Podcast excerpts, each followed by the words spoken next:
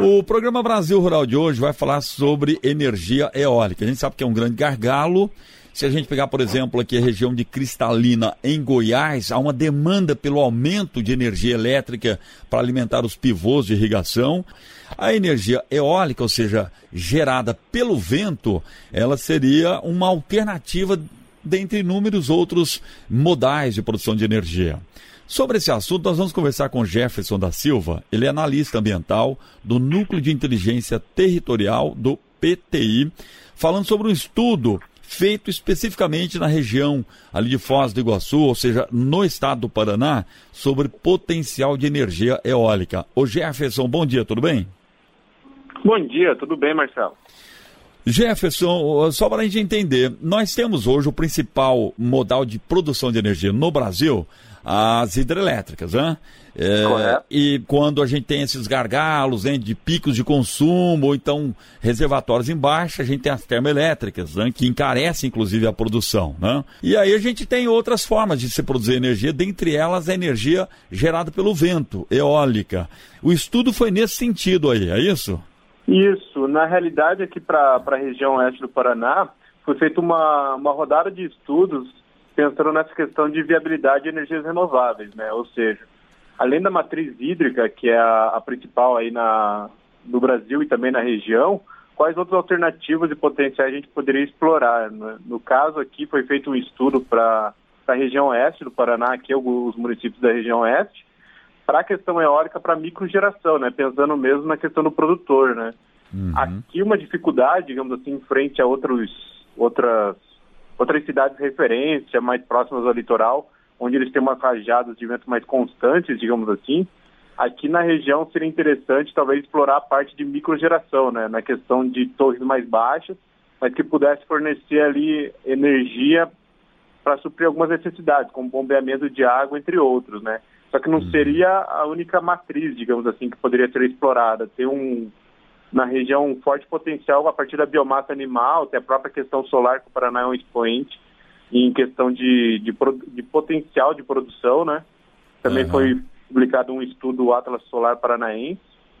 Então, são várias matrizes energéticas ali que podem, em conjunto, corroborar para dar uma melhor eficiência energética, uma segurança energética, né? Só para situar nosso ouvinte, esse estudo foi feito na região do estado do Paraná, próximo a Foz do Iguaçu, onde está a usina de Itaipu. Né? Mas, por exemplo, também leva em consideração particularidades dos municípios, como por exemplo o Marechal Cândido, que tem um grande potencial aí para energia a partir da criação bovina e de suínos, não é isso? Sim, sim, principalmente na parte de suíno, né? A questão do, do gado em si ainda entra naquele impasse pela questão do sistema de criação extensivo, né? Uhum. Porque é um pouco mais complicado você coletar o dejeto animal ali no caso do boi, que é extensivo, do que você pegar um, um suíno em terminação, que ele é confinado, por exemplo. Então a parte do dejeto é muito mais facilmente captada, né? As biomassas em si, ela tem um potencial de produção de biogás, né? Pode ser mais ou menos potencial, dependendo do tipo da biomassa.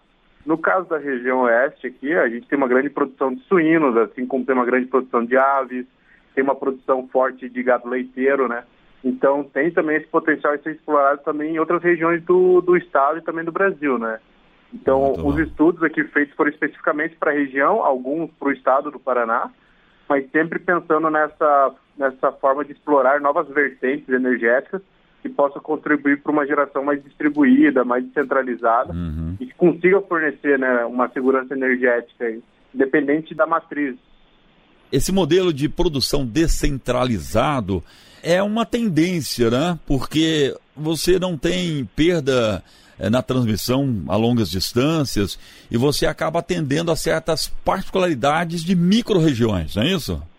Isso, isso sempre ó, as concessionárias, né? Sempre em cooperação com as concessionárias, até porque a rede de distribuição em si partem delas, né? Então, aqui na nossa região a Copel é forte até na questão de P&D, é, focando nessa parte de produção de energia renovável também. Então a gente tem vários parceiros aqui junto ao PTI, explorando desde pesquisas em P&D, né, pesquisa de desenvolvimento, para tentar explorar essas potencialidades. Seria uma forma de você ter uma, uma matriz de produção a mais do que a convencional que acaba sendo a hidrelétrica, né? Sim. Bom, os estudos já foram concluídos? Sim, nesse caso do, dos estudos potenciais aqui, da, foi concluída da questão eólica, da questão de biomassa animal, biomassa florestal, para a região mais específica aqui na, no oeste, na região da Bacia do Paraná 3, né? Tem outros trabalhos que foram feitos também é, para o Paraná, alguns estudos estão em andamento para outras regiões também, mas como é sempre uma constante e muda muito a questão da disponibilidade de, de, de dejetos, por exemplo, a produção suína ela sempre cresce, né? ela está uhum. crescendo. Então, conforme vai passando o tempo, você vai ter algumas particularidades a mais na questão de oferta de, de substrato para você produzir energia elétrica, né? Então, como é sempre algo, não é, não é constante, é sempre algo mutável, sempre novos estudos estão sendo feitos, atualizados, para manter uma, uma informação atualizada, né? E esse potencial revelado, ele é promissor? É, é, um potencial que compensa futuros investimentos nesse segmento?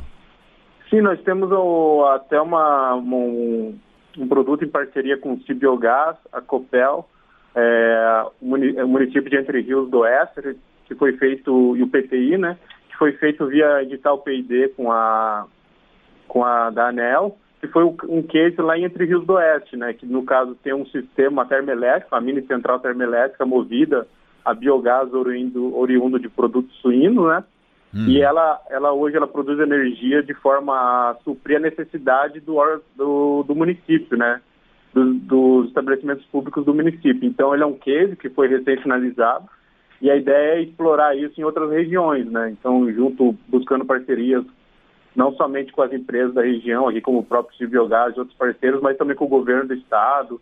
Então, tem case de sucesso na, nessa questão do biogás e tá sempre o mercado está sempre tentando crescer, né? Porque por um lado você tem uma evolução tecnológica que acaba facilitando e às vezes até diminuindo o custo para você implementar um, uma planta de produção, algo assim.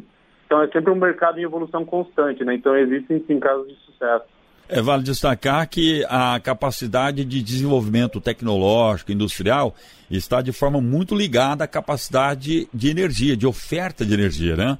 Claro, até se pensar nessa questão também indo um pouco para a energia solar, se você uhum. considerar alguns anos atrás, o custo de instalação era muito mais elevado do que hoje, né? Então, Sim. isso com certeza é, é, possibilita uma maior popularização de algumas fontes energéticas, né? Muito o. Paraná, que foi feito um estudo junto com a UTFPR, que é a Universidade Tecnológica Federal do Paraná. Foi feito um estudo, um atlas solar aqui para o Paraná, né? Então, foi visto que o potencial de produção de energia solar aqui no estado, a menor região com menor potencial acaba sendo até superior que o maior potencial em outros países, como por exemplo a Alemanha. Né? A Alemanha é uma grande exploradora de, de energia solar. Então o Paraná tem potencial nisso. Falta um pouco talvez a, é, a questão de crescer uhum. mesmo o mercado. Né? Ele vem amadurecendo ao longo dos anos e cada vez mais vai ser explorado né? essa questão tanto de eólica, questão de solar e entre outras matrizes. Ok. Jefferson da Silva é analista ambiental do Núcleo de Inteligência Territorial do PTI que é o Parque Tecnológico Itaipu, falando sobre esse estudo que foi feito nessa região do estado do Paraná sobre o potencial de energias alternativas ao sistema principal que nós temos, que é o sistema hidroelétrico. Ô Jefferson, muito obrigado pela sua participação com a gente aqui. Um bom dia, bom trabalho para você. Muito obrigado, Marcelo. Agradeço a oportunidade e um bom dia para você também.